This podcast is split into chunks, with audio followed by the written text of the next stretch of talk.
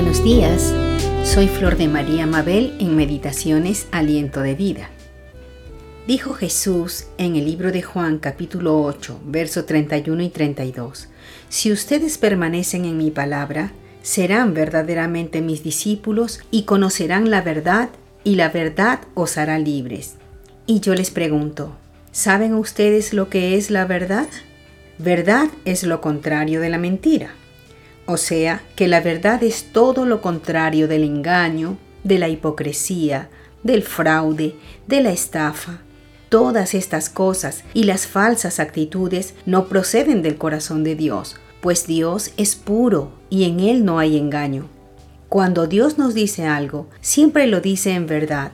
Todas sus palabras y sus promesas son verdad y se cumplen.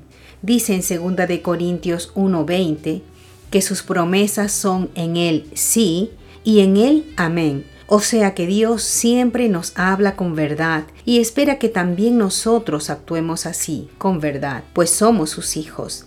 Es más, dice la palabra de Dios en el libro de Juan capítulo 4, 23 y 24, que Él está esperando que le adoremos en espíritu y en verdad.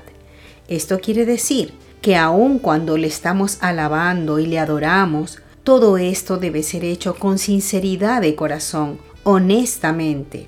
Nuestros labios deben decir lo que siente nuestro corazón, en verdad.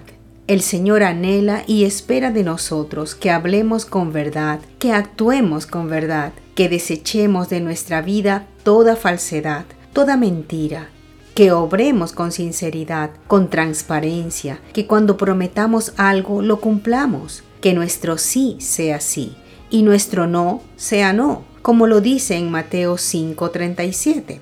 En los tiempos pasados, la palabra de un hombre tenía valor, y aún los tratos, acuerdos y alianzas se hacían solo de palabra y funcionaban, pues la palabra dada era el honor del hombre que la daba. Si un hombre faltaba a su palabra, entonces era considerado como un hombre sin valor y sin honor.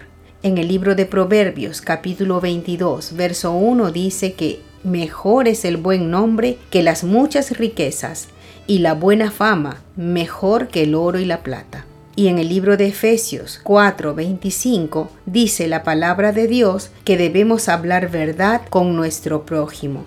Andemos en verdad, vivamos con la verdad, pues ésta nos hace libres, libres del temor, libres a que desconfíen de nosotros, libres del pecado y del engaño, libres de la mentira que esclaviza, y que la verdad y la misericordia estén atadas a nuestro cuello como una joya preciosa.